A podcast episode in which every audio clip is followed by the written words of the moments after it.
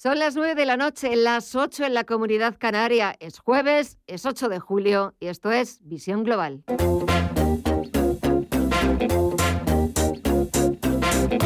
Esto es Visión Global con Gema González. Y empezamos con otro posible revés para la ministra de Trabajo y vicepresidenta tercera Yolanda Díaz y su obsesión por derogar la reforma laboral. COE y CEPIME califican de inaceptable el borrador que plantea el Gobierno. Para poder seguir negociando, advierten las organizaciones empresariales, el Ejecutivo debería poner encima de la mesa un planteamiento nuevo, alineado con las necesidades de las empresas y de las personas trabajadoras y de acuerdo con las recomendaciones de Bruselas. Los sindicatos en contra de esa nueva postura de los empresarios esperan que la patronal, que la COE, vuelva a la senda de la negociación. Mientras volvemos a lo que está pasando al otro lado del Atlántico, falta una hora para que Wall Street eche el cierre y parece que esa corrección que también hemos visto en el cierre de las principales bolsas europeas continúa. En Estados Unidos se imponen los números rojos, se imponen las ventas de una forma clarísima en Wall Street. Tenemos al promedio industrial Dow Jones que baja más de 337 puntos, un 0,97% abajo, hasta los 34.344 puntos. El SP500 retrocede un 0,9% en los 4.318 puntos y todo el sector tecnológico también en rojo. En las DAX 100 baja algo más de medio punto porcentual hasta los 14.725 puntos. Fuertes caídas las que estamos viendo en la renta variable estadounidense ante la renovada preocupación por la recuperación de la economía global, por el ritmo al que iba esa recuperación económica global. Uno de los termómetros del mercado y en, los que, y en el que más se fijan los inversores es la rentabilidad en el mercado de la renta fija, la rentabilidad en este caso del bono estadounidense a 10 años del Treasury está bajando un 2,5% y se coloca por debajo del 1,28%.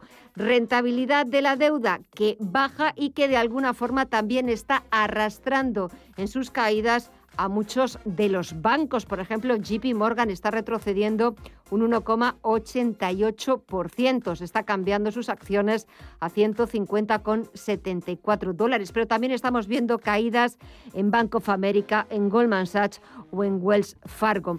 Todos ellos, todo el sector bancario está sufriendo fuertes caídas. Por cierto, que JP Morgan eh, acaba de anunciar una nueva recomendación por parte del banco estadounidense sobre las acciones de Apple. Parece que han quedado algo rezagadas respecto a otras tecnológicas durante la primera mitad de 2020, pero los expertos del banco estadounidense confían en que los títulos de Apple repunten más durante los siguientes meses. Repunte que ya habría comenzado porque las acciones de Apple marcaron ayer un nuevo récord histórico en los 144,57 dólares. En lo que va de año su cotización gana un 9%. Si echamos un vistazo en tiempo real, Apple se está cambiando a 143,21 dólares, está sufriendo un pequeño recorte del 0,94%. Echamos también un vistazo rápidamente, ver cómo se está cambiando el euro, cómo está el mercado del petróleo y el Bitcoin. Mireya Calderón, muy buenas noches de nuevo. Buenas noches de nuevo, Gema. Pues el euro en el mercado de divisas avanza un 0,43% después de ese anuncio del BCE de la subida al 2% por encima del 1,18 dólares. Eh, la libra en los 1,37 dólares, acercándose a los 1,38. En el mercado de materias primas, el barril de Brent avanza un 0,5 hasta los 73,83, el West Texas en los 72,63 con un avance del 0,6% y en el mercado de criptomonedas siguen los números rojos, el Bitcoin cae un 5,4% hasta los 32.802 dólares.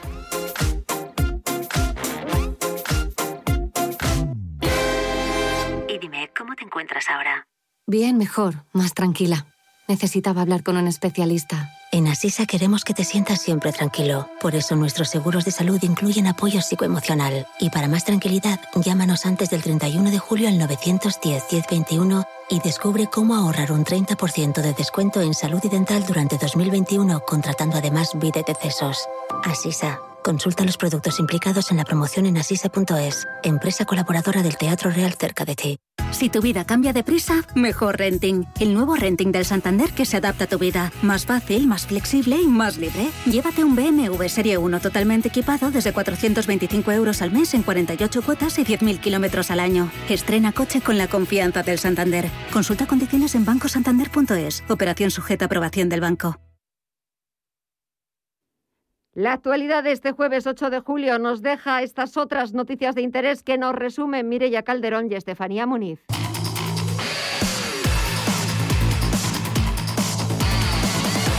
El presidente de Estados Unidos, Joe Biden, ha anunciado que la misión militar de Estados Unidos en Afganistán finalizará el 31 de agosto.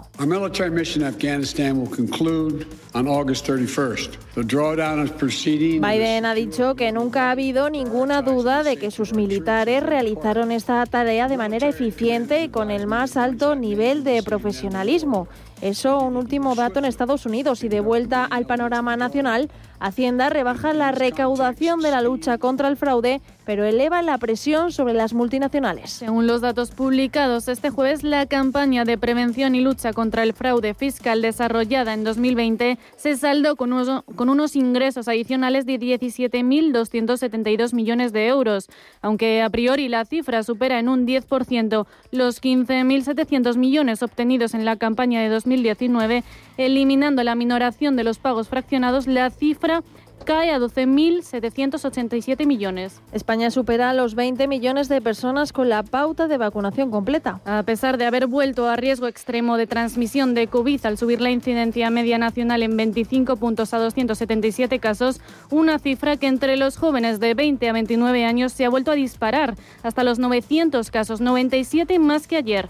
La última vez que se superaron los 250 casos de incidencia por cada 100.000 habitantes en 14 días fue el 22 de febrero. El Ministerio de Sanidad no prevé de momento ni recuperar el uso de la mascarilla en exteriores ni toques de queda. Preocupación en el sector turístico por la advertencia de Francia de no viajar a España y Portugal. Sobre todo en Cataluña, que al igual que otros lugares de nuestro país, son los franceses los que más nos visitan. Por otra parte, Alemania también declara España zona de riesgo debido al alto índice de contagios que registramos estos días y Portugal pedirá una prueba negativa de COVID o la cartilla de vacunación para entrar a restaurantes los viernes, fines de semana y festivos. El Reino Unido dejará que los británicos que estén vacunados con la pauta completa puedan viajar a España sin guardar cuarentena. Además, Londres retirará su recomendación oficial de evitar viajar a los países que están en la lista ámbar por motivos turísticos.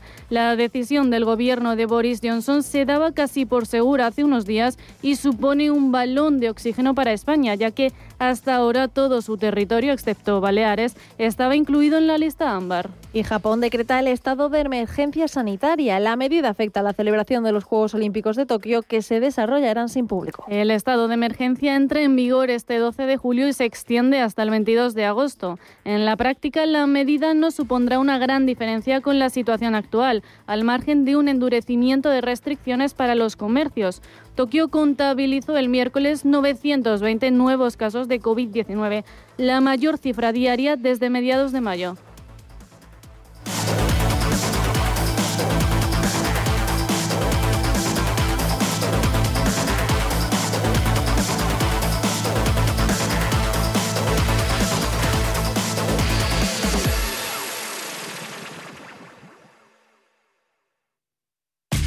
Llega Sicor Alarmas, la nueva empresa de seguridad para tu hogar del grupo El Corte Inglés. Por fin, la seguridad de tu hogar en buenas manos desde solo 29,90 euros al mes y sin coste de alta ni permanencia. Infórmate ya en el 900-533-942, en sicoralarmas.com y en los centros El Corte Inglés. Servicio ofrecido por Sicor Seguridad El Corte Inglés SL.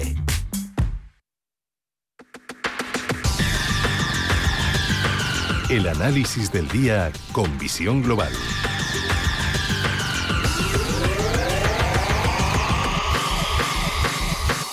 Pasan casi 10 minutos de las 9 de la noche, una hora menos en la comunidad canaria y saludamos a José Luis Herrera, analista de Banco Big. José Luis, muy buenas noches de nuevo.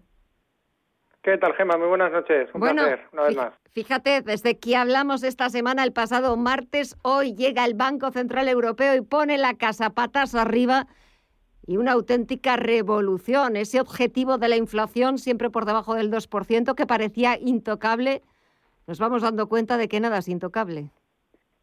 De que no era tan intocable, efectivamente. Ya, sé, ya hacía tiempo que se venía hablando de la necesidad de que esa referencia, que en los tiempos actuales tampoco atendía a algo muy, muy tangible, esa referencia del 2% como inflación, pues que pudiera ampliarse, ¿no? A, a que el mercado eh, se lo ha tomado tan mal. Pero es verdad que si el discurso de los bancos centrales es eh, que la inflación va a ser transitoria, que va a ser transitoria, y ahora viene el BCE y dice que que vamos a ampliarla, pues bueno, eso ha sembrado muchas dudas. Hay otros factores también eh, en el mercado. De alguna manera, eh, pues bueno, hoy se han juntado todos y, al final, pues eh, toda la sobrecompra que había y, en fin, y, el asunto de los bonos, ¿no? Que no deja de ser paradójico Que, que en marzo y en mayo, pues el hecho de que hubiera subidas de rentabilidades eh, se veía como pues algo terrible, ¿no? Porque bueno, pues venían eh, posibilidades de subida de tipos y todo esto que, al final pues repercutía en, caídas en la bolsa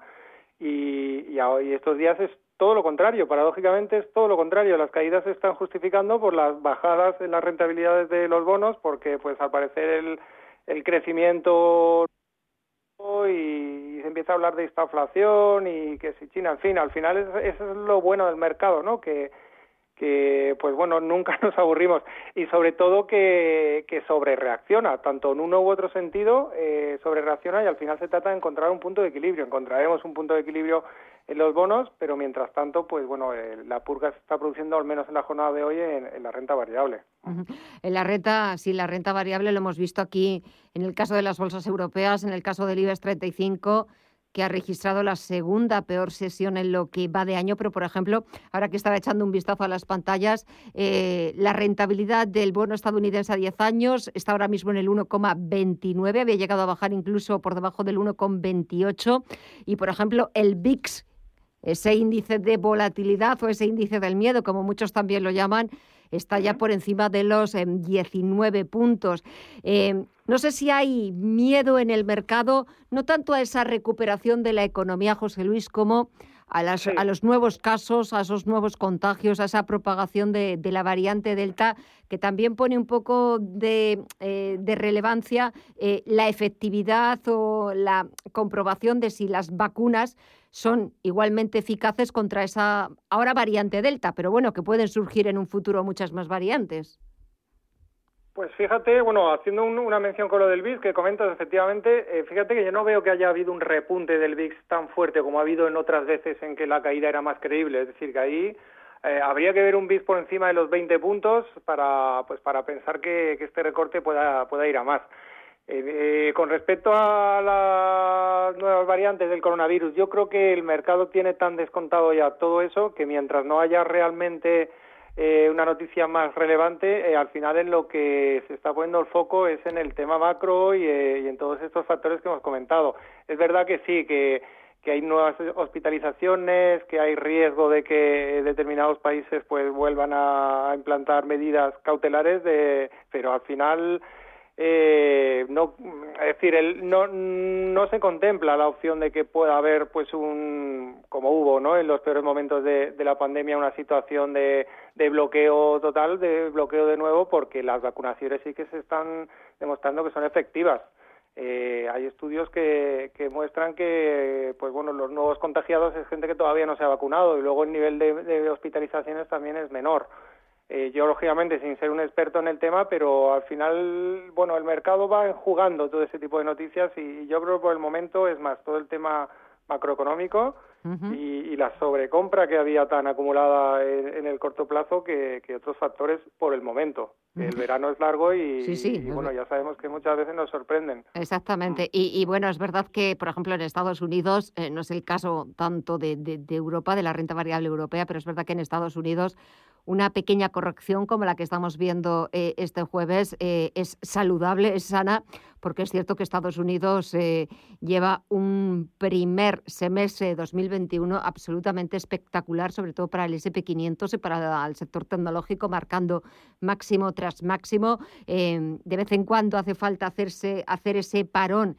en el camino porque de momento lo que estamos viendo es en Wall Street es una pequeña corrección porque la tendencia, no sé lo que dicen los gráficos, José Luis, pero me imagino que la tendencia sigue siendo alcista.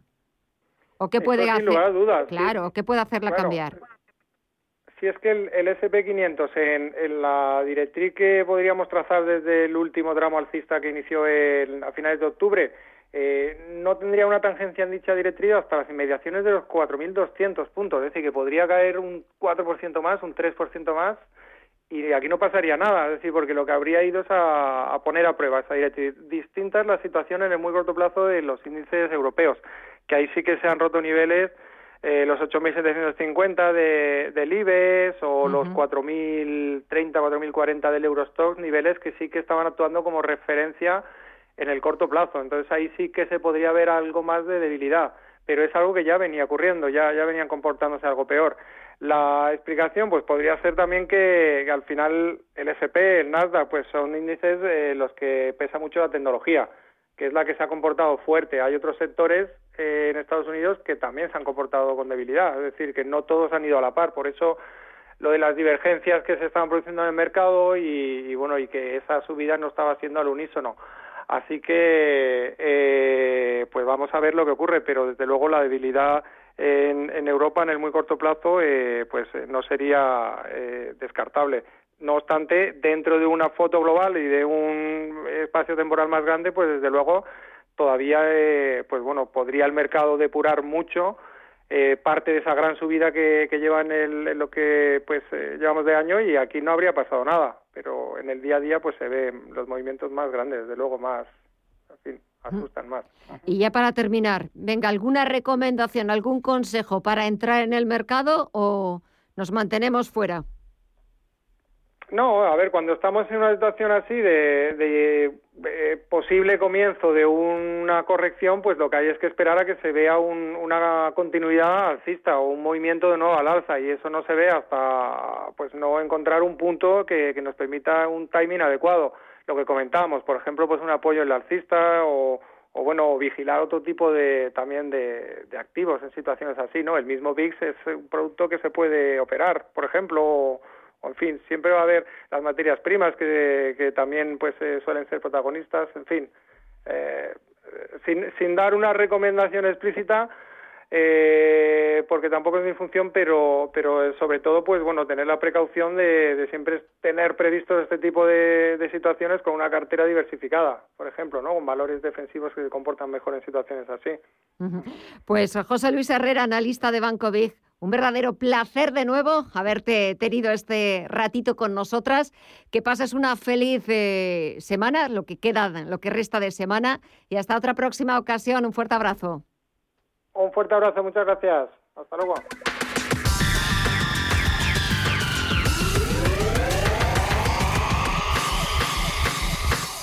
Amos de Casa, el magazine para hombres y mujeres en el que encontrarás todas las ideas y sugerencias para la supervivencia doméstica, además de ocio, cultura, compañía y buen humor. Amos de Casa, los domingos a las 10 de la mañana en Radio Intereconomía.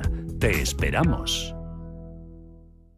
A 20 metros diríjase al Campo Grande de Valladolid. ¿Estarán abiertos los museos allí? Sí, cumpliendo las normas de seguridad vigentes. Quiero disfrutar de su gastronomía, del buen vino. ¿Tú qué puedes? Caminar por sus calles, conocer su historia. Que sí, Pedro, que ya lo sé. Hasta tu GPS lo sabe. Valladolid es tu destino. Una elección segura. Próxima parada, Valladolid.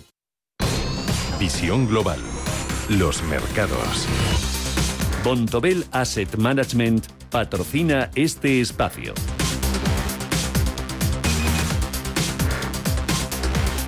De vuelta a las principales bolsas europeas, el IBEX 35 registra la segunda peor sesión del año. Se ha dejado un 2,3% hasta los 8.650 puntos mínimos de abril. Solo tres valores del selectivo han conseguido escapar de los números rojos. Solaria, que ha sumado un 1,9%, Farmamar, algo más de un punto porcentual, e IAG, que repite niveles de apertura en los 2,11 euros por acción. Al frente de las caídas hemos visto al Miral, que se ha dejado un 3,59%, Sabadell abajo un 3,39%, Indra también un 3,3% abajo o BBVA que también se ha dejado algo más de 3 puntos porcentuales. Y en el mercado de la renta fija, el interés exigido al bono español a 10 años roza mínimos en el 0,34%. Echamos un vistazo a la agenda, vamos a ver las citas macroeconómicos, macroeconómicas que nos deparan el último día bursátil de la semana este viernes. Las citas las tiene Paul Mielgo. Mañana viernes 9 de julio, los ministros de Finanzas y gobernadores de los bancos centrales del G20 se reúnen en Venecia. Está previsto que el G20 defina el impuesto de sociedades global mínimo, acordado por los 130 países en el marco de la OCDE. La secretaria del Tesoro norteamericano Janet Yellen acudirá al encuentro en la ciudad italiana y luego viajará a Bruselas para reunirse con el Eurogrupo. En Reino Unido, Francia e Italia se publica el dato de producción industrial. La presidenta del BCE, Christine Lagarde, coincidirá en un panel con el gobernador del Banco de Inglaterra, Andrew Bailey, sobre digitalización e intangibles.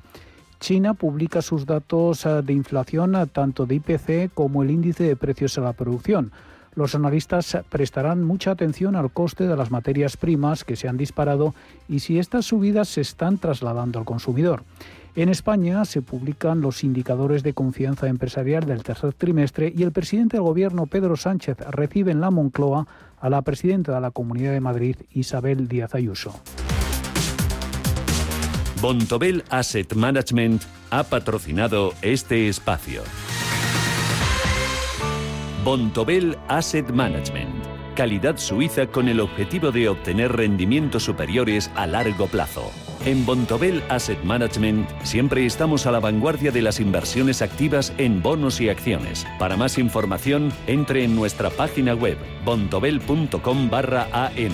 Bontobel Asset Management, su especialista global en fondos de inversión.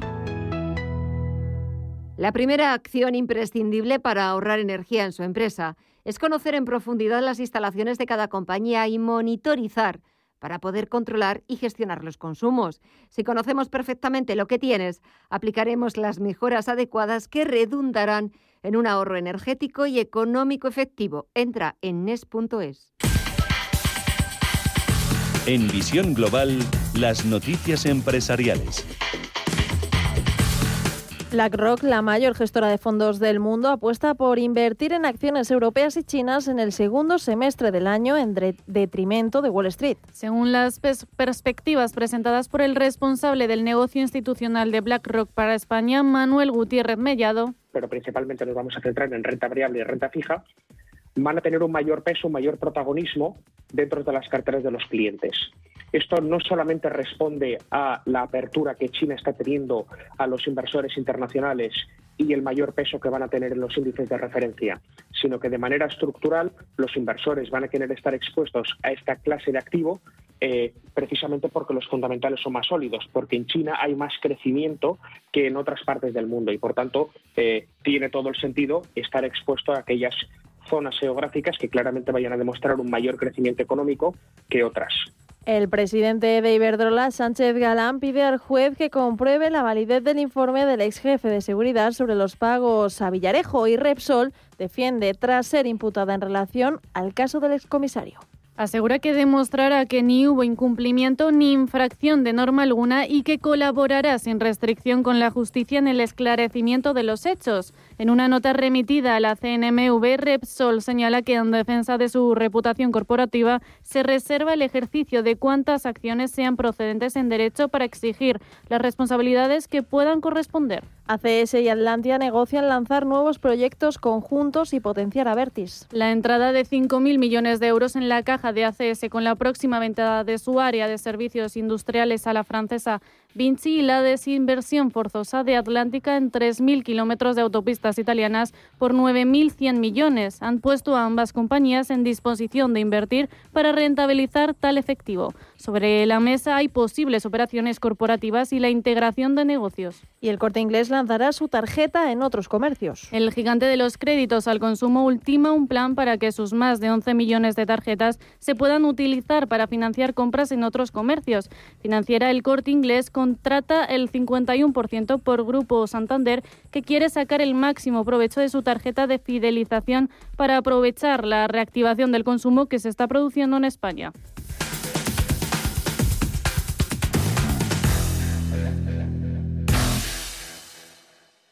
¿Tu hipoteca está contaminada por el IRPH? Recuperar tu dinero puede parecer complejo. Nosotros en Durán y Durán Abogados sabemos que es posible. Los resultados, un 99,9% de éxito, nos avalan. Contacta con Durán y Durán Abogados.com. El IRPH para nosotros es cosa del pasado. Tenlo presente. Durán y Durán Abogados.com. Mantén sana tu hipoteca. Este sábado gratis con el periódico Expansión, curso de verano para invertir en bolsa. Descubre estas vacaciones todas las claves para ganar dinero con sus inversiones. Aprenda de una forma clara y sencilla cómo comprar y vender acciones para sacar el máximo partido a sus ahorros con el curso de verano para invertir en bolsa. Este sábado gratis con Expansión.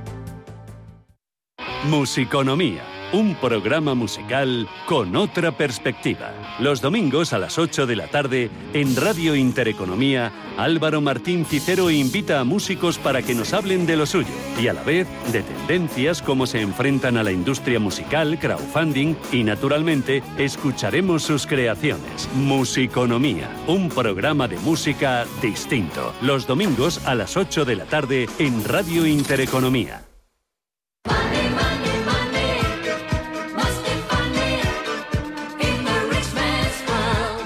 1.828.000 euros no se ganan todos los días. Que se lo digan al concursante de pasapalabra Pablo Díaz.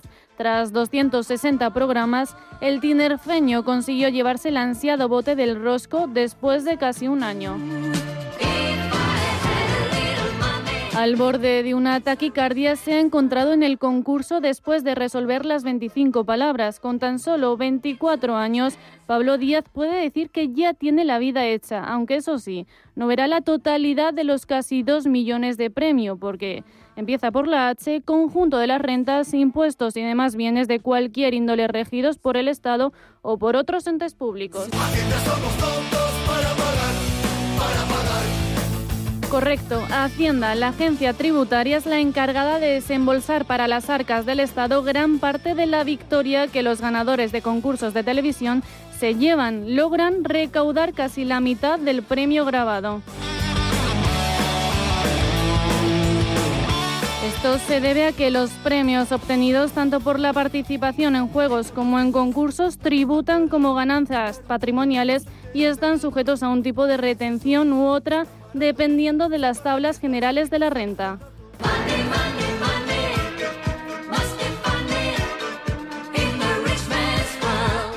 El Estado comienza reteniendo el 19% del valor ganancial, por lo que A3 Media en este caso deberá reservar 347.320 euros que irán directamente a Hacienda. Por otra parte, en la declaración de cuantías mayores a 60.000 euros, el ganador del concurso deberá abonar el 22,5% de la cuota estatal y la variable de cada comunidad autónoma. En el caso de Pablo Díaz, si lo tributa en la Comunidad de Madrid donde reside, deberá pagar Hacienda un 43,5% del total de 1.828.000 euros, ya que el 21% pertenece a la variable de la Comunidad de Madrid. Con todo y con eso, la cantidad que debe pagar Hacienda es 795.180 euros y el premio casi nada para un currante que se ha estudiado el diccionario entero. Aún así, seguirá conservando un poco más del millón de euros, un sueño para el resto de los mortales.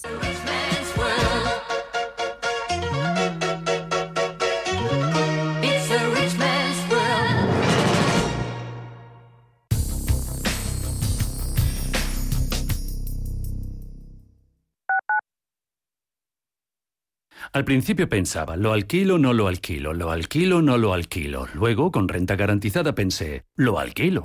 Renta garantizada se encarga, te seguirá pagando la renta de tus inquilinos, aunque ellos no lo hagan, y se ocupan de la gestión del día a día. Infórmate en el 900 10 10 95 o en rentagarantizada.es. Alquiler garantizado.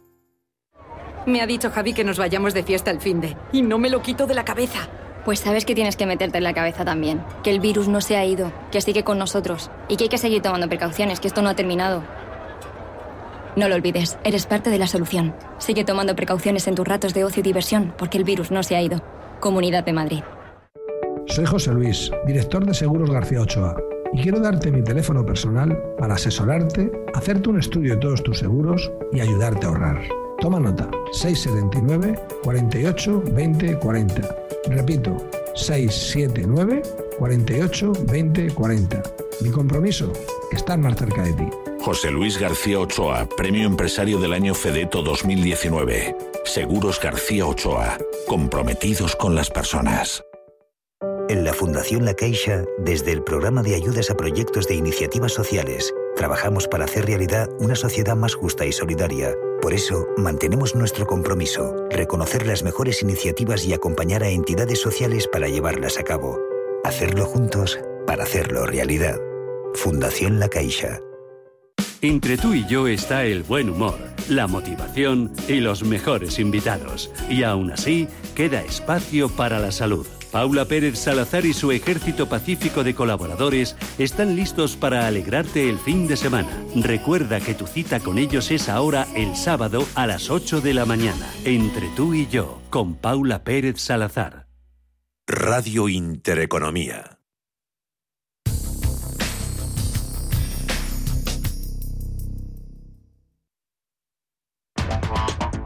En Visión Global, la tertulia de los negocios. Pasan 31 minutos de las 9 de la noche, una hora menos en la comunidad canaria. Comenzamos ya nuestro tiempo de tertulia saludando a Íñigo Petit, CEO de Iden Global. Íñigo, buenas noches. Muy buenas noches, Gema. ¿Qué tal estás? Bien, ¿y tú qué tal?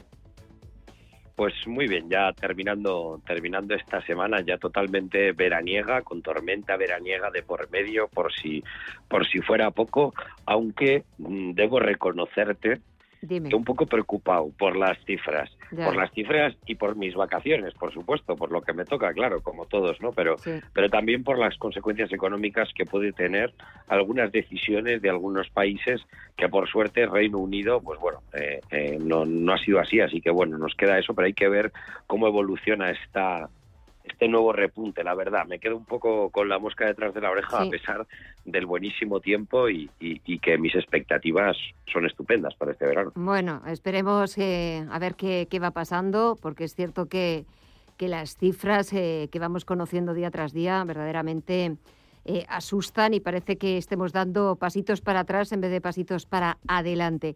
Guillermo Santos, socio director de iCapital. Muy buenas noches a ti también. Hola, Gemma, buenas, ¿qué tal? Bien, Do- eh, te oigo, oigo como mucho movimiento por detrás, no sé dónde estarás. A ver, ahora quizá mejor. Ahora un poquito mejor, sí. Ahora, ¿qué tal Ahora estás? quizá- Sí. Sí.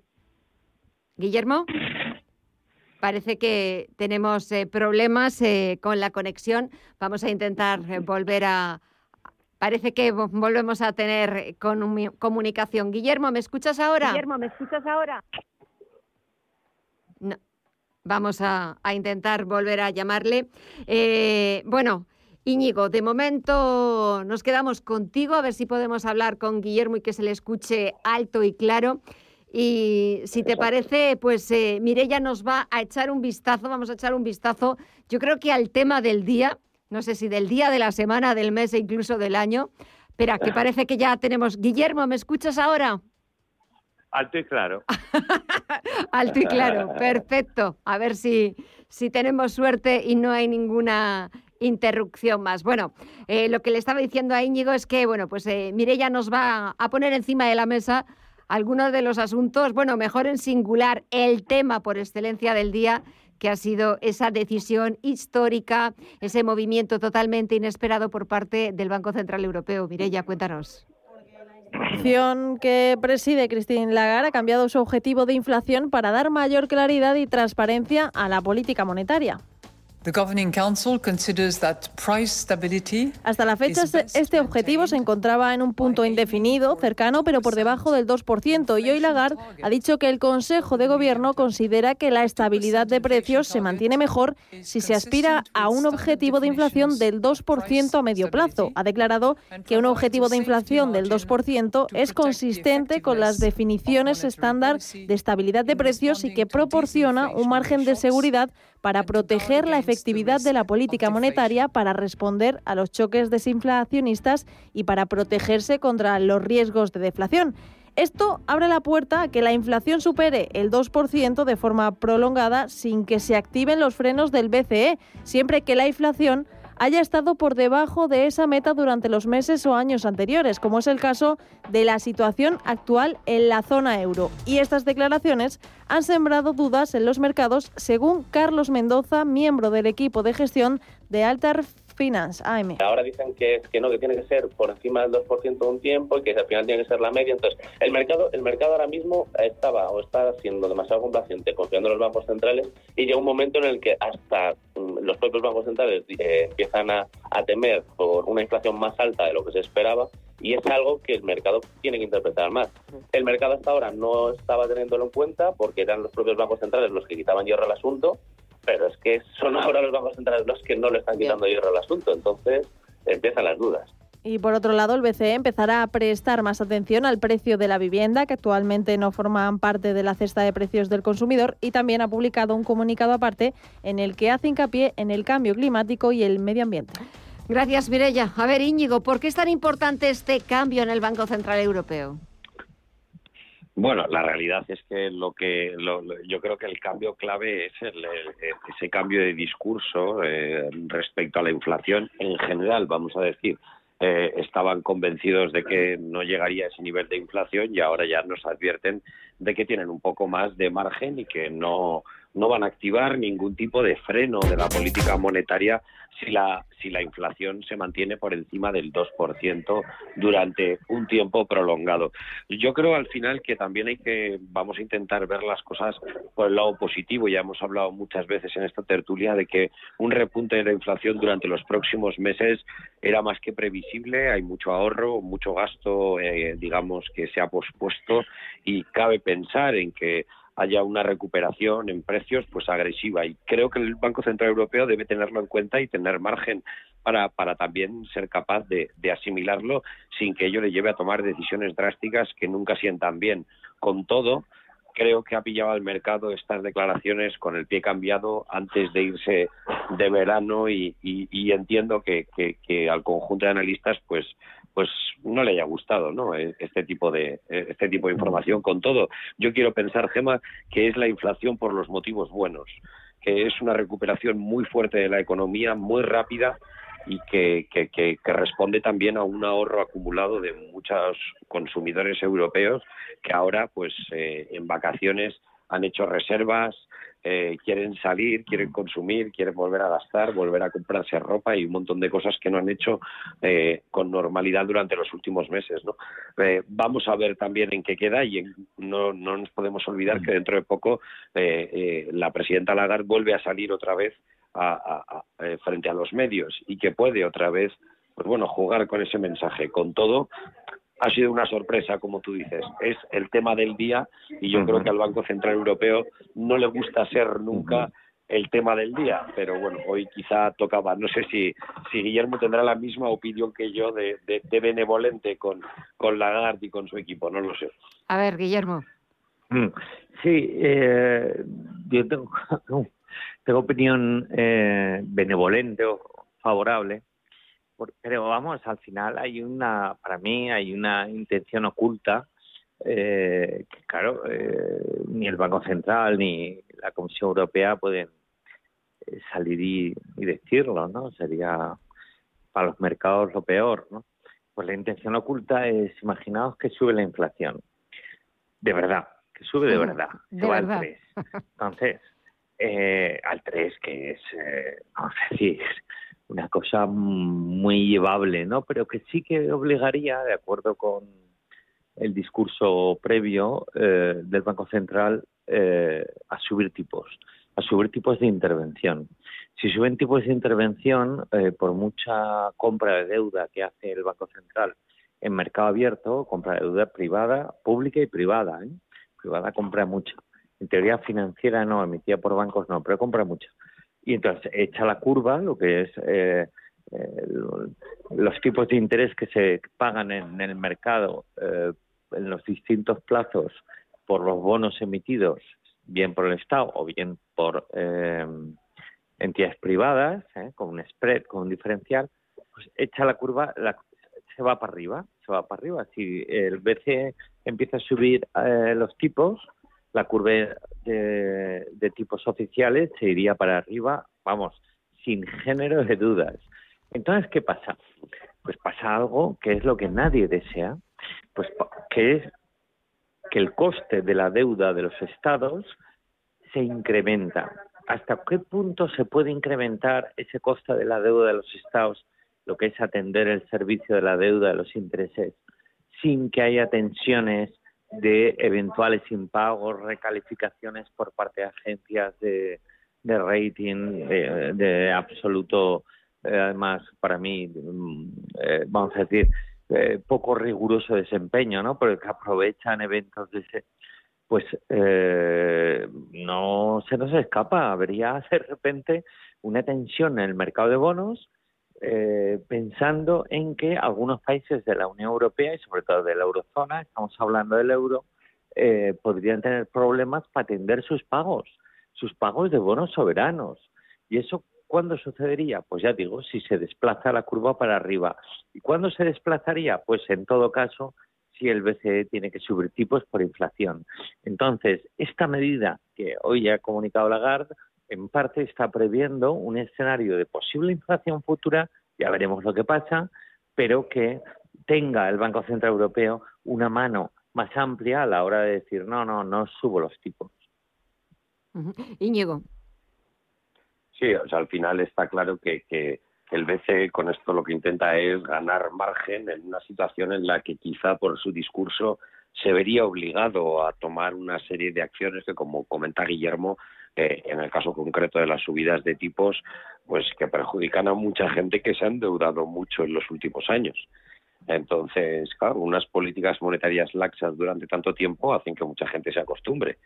Y eso, pues una subida de tipos acelerada, eh, eh, puede ser realmente dañina, desde luego, ¿no? Entonces, creo que con este movimiento, como dice Guillermo, con otras palabras quizá, pues es, gana margen, gana margen de actuación, se cura un poco en salud y, bueno, yo creo que el peor escenario en el que se puede encontrar Lagarde es eh, una subida de verdad precipitada de la inflación eh, que, que, que de verdad haga que tenga que tomar medidas y que por lo tanto este discurso un poco Mm, basado en la tranquilidad, ¿no? En entender como normales ciertos repuntes de la inflación, pues se le pueda caer, ¿no? Yo quiero pensar que no que no va a ser así y que esto responde a una situación temporal eh, anticipada que, que, que no debería ir a más, ¿no? Como te digo, todavía quedan muchos factores. Este año solo solo ha, ha pasado la mitad, queda otra mitad entera y me parece que todavía hay factores que, bueno, que hay que, hay que esperar y ver. No me refiero solo a lo que es el virus, sino también hay que, hay que terminar de ver cómo las economías eh, bueno, pues se enfrentan a esta salida de esta situación y, y cuáles son capaces de recuperar eh, mejor, con mayor fortaleza, la actividad económica previa eh, a la pandemia, ¿no? que, que, es también un desafío y que no todas no, no va a haber ganadores y perdedores, ¿no? Así que, en fin, que estamos en una situación en la que la política monetaria tiene que ser para todos, pero no todos los países van a estar igual, ¿no? Por lo tanto, eh, creo que hay que hay que esperar hasta el siguiente rueda de prensa de Lagarde para de verdad hacernos una idea un poco más certera de qué ha querido decir con todo lo que ha dicho eh, en esta rueda de prensa. Porque a finales de este mes de julio tenemos reunión del, ban del Banco Central Estadounidense de la Reserva Federal ¿Qué podemos esperar? Y sobre todo, ¿qué podemos esperar un poco de este, de este verano? ¿Nos va a dejar independientemente de las restricciones que, se vayan eh, poniendo. Nos va, vamos a tener un verano tranquilo desde el punto de vista bursátil, Guillermo, o vamos a tener que empezar a, acostumbrarnos a los sustos. No, no, eh, en fin, hoy, a ver, hoy ha habido cierto sobreventa debido a, pues sí, quizá un poco la sorpresa también. Eh, pensemos que, hombre, los índices no están baratos, ¿no? Eh, entonces, no sé, Estados Unidos le cuesta bajar, ¿eh? Hoy está cayendo menos de un 1%. Europa ha caído mucho más, el doble más. No, yo lo veo difícil que haya de verdad lo que le llaman un pullback, un retroceso fuerte de, las bolsas. Lo que sí que podría haber, podríamos, bueno, no me sorprendería tanto, es un ajuste de precios de los bonos. Los bonos han hecho un rally, un rally, una subida de precio tremenda, especialmente en Estados Unidos en el último mes, eh, tres semanas, pero tremenda, del 3 al 4% casi, eh, los bonos a, más plazo, ¿no? Entonces, quizá va a haber un ajuste de precio de los bonos, sí. Eh, sí, el que tenga inversiones en bonos, eh, replantearse ahora, si no lo había hecho antes, el mantener esos esos eh, esos fondos de inversión ligados a esa renta fija de calidad especialmente, pues quizás se lo debería replantear, porque ya digo, han dado un salto en, en precio y por ende en rentabilidad, ¿no?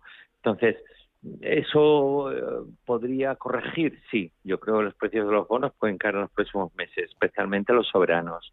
Eh, los precios de la bolsa es más difícil desde el momento en que, no olvidemos, los beneficios de este año van a dar sorpresas positivas y es que el año 22 van a ser todavía más positivas, ¿no? Eh, salvo que el tema este de la pandemia, la, nueva cepa y demás y demás. si eso no se complica, eh, las bolsas van a aguantar. Sobre todo van a aguantar en Europa, ¿no? Aunque hoy han caído con fuerza, y van a aguantar en Europa porque el, por valoración están mm, son más atractivas que las que las americanas, ¿no?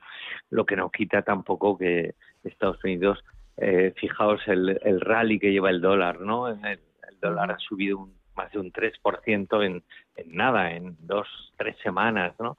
Y eso es porque el mercado está descontando un progreso de la economía americana mucho más rápido que la europea, ¿no? Entonces eso se va a producir, pero eh, el mercado de acciones, los mercados de acciones van por otro lado y probablemente veamos los mercados europeos, incluido el español, o sea, felizmente, ¿eh?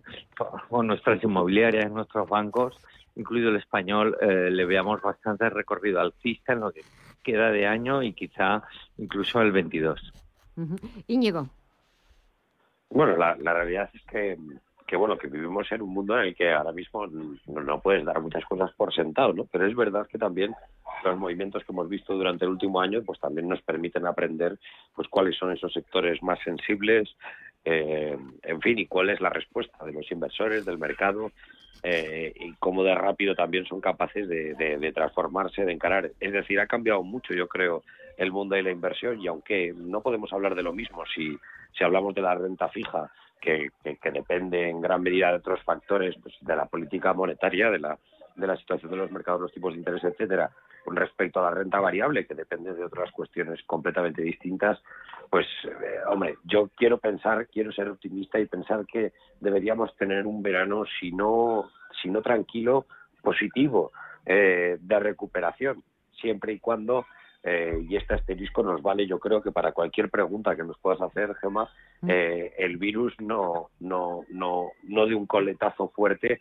que obligue a, los países a tomar medidas restrictivas, sobre todo a nivel internacional, que, al final acaben frenando el turismo, el comercio eh, y otra serie de sectores que, necesitan volver otra vez a, a, esos niveles de actividad previos, el transporte eh, marítimo, aéreo, terrestre.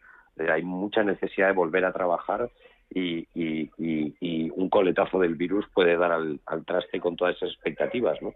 Por lo tanto, yo si fuera un inversor ahora mismo eh, y tuviera una cartera de, acciones, sencillamente eh, estaría seguro de, estar bien invertido de fondos, estaría seguro de que tengo en cartera, eh, revisaría bien que estoy con lo mejor, con, con lo que más me gusta, con profesionales como Guillermo y me quedaría a esperar porque nos espera una época de recuperación que, que un inversor eh, pues con su perfil de riesgo pues debe aprovechar no es probable que la renta fija no sé si Guillermo aquí a lo mejor es más tajante que yo pero en la renta fija es difícil encontrar valor y vienen momentos de volatilidad en los que bueno pues es para inversores con muchos conocimientos no que estén muy encima del mercado. Así que bueno yo creo que hay que ser algo osado y aprovecharse de la recuperación económica pero probablemente pues hay más valor en la en la renta variable o en mucha de la renta variable europea, española, decía Guillermo, eh, en general, pero frente a la renta fija yo creo que, que, hay, una, hay una diferencia clara ¿no? de oportunidad, ¿no? de coste de oportunidad eh, con las expectativas que hay. Quizá hay algún activo de renta fija, Guillermo, que se me esté escapando, ¿eh? pero, pero en general las expectativas, pues bueno, siempre es un activo más complicado para el inversor particular. Así que momento de revisar cartera y, y esperar y esperar. Eh, cambiamos, sí, eh, no sé si quieres añadir algo más, Guillermo, o cambiamos de asunto. No, no, no, me parece, me parece perfecto y bueno, que como mínimo siempre, porque no sabemos, ¿no? Pero paciencia, paciencia, paciencia.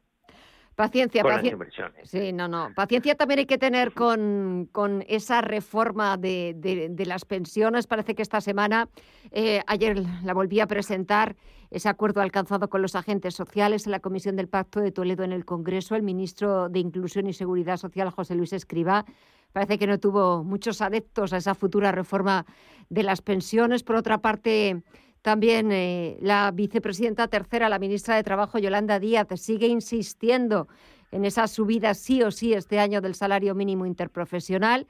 Parece que de momento la vicepresidenta económica Nadia Calviño ha conseguido que se quede en el cajón esa posible subida del salario mínimo interprofesional hasta ver cómo va evolucionando el mercado, el mercado laboral. Demasiados asuntos encima de la mesa y ya nos voy a comentar, bueno, pues el vídeo de ayer del ministro de Consumo de Alberto Gazón sobre el abuso de la carne roja en la alimentación, Íñigo. Pero bueno, también podemos hablar de eso. A ver, a ver, el abuso, el abuso, yo estoy de acuerdo en una cosa, el abuso es malo. Pero el abuso de cualquier producto. En cualquier aspecto. Claro. Correcto. Eso es malo en cualquier. Si uno solo se dedica a comer carne roja, pues todo el mundo sabe que va a tener un problema. Es decir, yo creo que la gente no es tonta todo el mundo lo sabe. Eh, otra cosa es que el ministro, desde luego, pues dijo las cosas de una forma que me parecen realmente equivocadas. Y desde luego, no creo que sea su papel tampoco. Es decir, quizá los consejos sobre nuestra alimentación nos los deban dar los nutricionistas que salen en televisión, en medios de comunicación, en redes sociales, pues bueno, todavía, ¿no? Pero que un ministro de consumo eh, pues nos diga que, está mejor o peor comer y sobre todo relacionarlo de esta manera, pues bueno, me parece que, no es acertado, no es el papel de un ministro, ni muchísimo menos, y es normal que, haya habido una respuesta de cabreo por parte del sector ganadero y de mofa por parte de muchísima ciudadanía que, que, lleva todo el día compartiendo fotos de barbacoas y de chuletones. ¿no? Dicho esto, la reforma en las pensiones me parece otro punto que tiene casi no te diría el mismo nivel de ridículo, pero, no le falta su dosis. Pero casi, porque es que es una reforma realmente descafeinada, eh, porque eh, sigue hablando de los mismos conceptos tan importantes que llevamos hablando los últimos años, sostenibilidad de las pensiones, etcétera, pero no hace las reformas que sabe que va a tener que hacer, bueno, más pronto que tarde, ¿no? Por lo tanto, es no sé no sé si es un pasito atrás un pasito adelante no no o sea un pasito a un lado pero lo que desde luego no es es un pasito hacia adelante en, en la resolución del problema de las pensiones esa ya te digo yo lo veo un poco me ha extrañado porque es un ministro que creo que conoce muy bien cuál es el problema y y aunque tuvo unas palabras de sinceridad de las que luego se retractó, creo que esas palabras de las que se retractó son el camino adecuado, ¿no? Esa es la educación financiera que tenemos que empezar a, a comprender todos. ¿no? Si vivimos más, eh, pues habrá que trabajar más si queremos financiar más años de pensión. Esto es. Es así, es que no. Exactamente. Eh, Guillermo. No hay más. No, pues mira, lo de el ministro de Consumo, yo creo que le han, le han pasado un artículo eh, de Bill Gates eh, traducido al español. Entonces, ha leído esto que de vez en cuando cuenta Bill Gates sobre eh, las ventosidades del ganado vacuno Ah, sí. y la, el cambio de la dieta ¿no? en Occidente. Entonces, eh, yo creo que se ha hecho un poco de lío. Pero bueno, dicho eso, eh, creo que no se merece más comentario. Eh, sí me parece de verdad preocupante, eh, no el- ya el tema de las pensiones, que por supuesto en España efectivamente, como decía Íñigo, tiene un arreglo muy complicado, muy, muy complicado. Pero hay una vía que ayudaría a las pensiones, que es la evidente, ¿no? Que haya más cotizantes, y más cotizantes, hay más dinero, si hay más dinero, hay más caja para pagar pensionistas presentes y futuros. Pero ¿qué pasa? Claro, ahora eh, se propone una reforma laboral que independientemente de que toque eh, puntos bastante clave de, de la reforma que se hizo en 2012, que bueno, no era la panacea, pero que ha ayudado a crear empleo, los datos lo dicen, pero es que las eh, organizaciones empresariales la califican de regresiva, marxista y, e intervencionista. Es una cosa, ya dices, no, mira, vamos a sentarnos y, y hablamos. No, ya de primeras, pues, escucha, eh, nos parece esto, ¿no? Entonces, imaginaos, pues, hasta qué punto el- se está cambiando las reglas del juego, pero desgraciadamente para mal, porque hay que recordar que aquí quien crea eh, empleo son los empresarios, ¿eh? Entonces, eh, ese elemento a mí me parece profundamente preocupante y yo confío en que, eh, aunque tengo serias dudas, pero vamos, confío en que Europa no, eh, la Comisión Europea no permita un cambio de la magnitud que está proponiendo el gobierno en estos momentos a las eh, organizaciones, empresariales eh, especialmente, ya digo, con una serie de temas que supondría al final destrucción de empleo. Y no me refiero a la subida del salario mínimo interprofesional, que eso, eh, una, esa nueva subida la ha frenado Nadia Calviño y bueno, igual pues en el 22 ya veremos, ¿no? Pero me refiero especialmente a la obligación de contratar empleados eventuales, el tema de las subcontratas y demás. Pero eh, lo ideal sería que todo eso se aplicara, pero desgraciadamente nuestro país, nuestro tejido empresarial no se lo puede permitir. Entonces lo que acabará haciendo, lo que acabaría pasando sería destrucción de empleo y más paro, es decir, todavía peor para la seguridad social. En fin, eh, no es que no aprendamos la lección, es que parece que queramos autodestruirnos. ¿no? Eh, bien es cierto que eh, en algunas declaraciones de algunos miembros del gobierno eh, parece que efectivamente sí buscan esa, esa autodestrucción. Sí, sí, darnos eh, o, o pegarnos eh, el tiro en el pie. Me quedan nada, dos, dos minutos. No sé Pues si sois. Dime, perdona, Gui- eh, Déjame decir, Sí, fíjate, sí. yo solo en este punto que me parece importante, yo creo, y es que me parece incluso una buena forma de cerrar, aunque no te voy a consumir todo el tiempo, pero solo decir que espero por parte de las- del gobierno que en vez de estos discursos sobre la carne y tal, haya más discursos sobre cuál es el problema de las pensiones y que en vez de esforzarnos tantos en concienciar sobre el cambio climático, que sin duda alguna ha funcionado, estamos concienciados con ello, desde luego mucho más que hace 10 años, pero un esfuerzo similar en concienciar sobre el problema de las pensiones, pues me parece que sería proporcional y desde luego eh, mucho más rentable para nosotros y para las próximas generaciones. Ahí lo dejo. Simplemente quería decir eso. Perfecto. No, yo solamente quería ya dejar y despedir la, tertulia. Yo no sé si sois muy, muy futboleros. Este domingo, la final de la Eurocopa, Inglaterra-Italia. ¿Por quién vais? A ver, Íñigo. Eh, que bueno, yo que gane Italia y así pues nos elimina el ganador. ¿Sabes? Por lo menos, oye, Por lo el menos. que nos elimina es el campeón y son vecinos que yo estoy deseando que también vengan a consumir a, la- a nuestras islas del Mediterráneo, que vuelva todo el turismo y estoy deseando volver a Roma también, o sea que, que gane Italia, claro que sí. ¿Y tú, Guillermo? Pues yo no, yo voy con Inglaterra claramente porque va a ser, si ganan, si ganan, si ganan, va a ser lo único casi que les va a salir bien después del Brexit.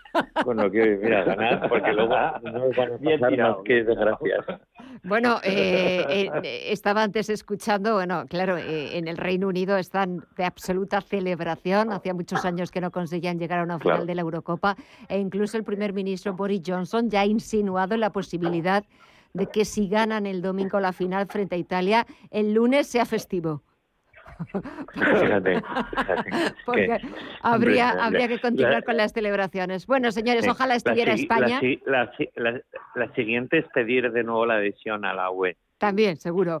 Bueno, ay, ay. o- ojalá, ojalá estuviera España en esa final del domingo, pero bueno, no ha podido ser.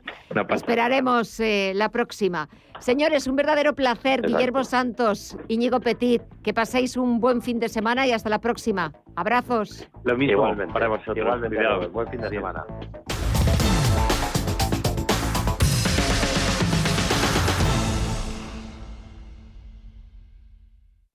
Cada sábado, en Rienda Suelta, te contamos todo lo que se cuece en el panorama ecuestre. Deporte, actualidad, ocio, cultura, tradición, salud y mucho más. De 2 a 3 de la tarde, todos los sábados, en Radio Intereconomía, galopamos en las ondas con Rienda Suelta. Radio Intereconomía. Nueva época. Misma filosofía. Ofrecer la mejor y más precisa información económica. Te invitamos a seguirnos.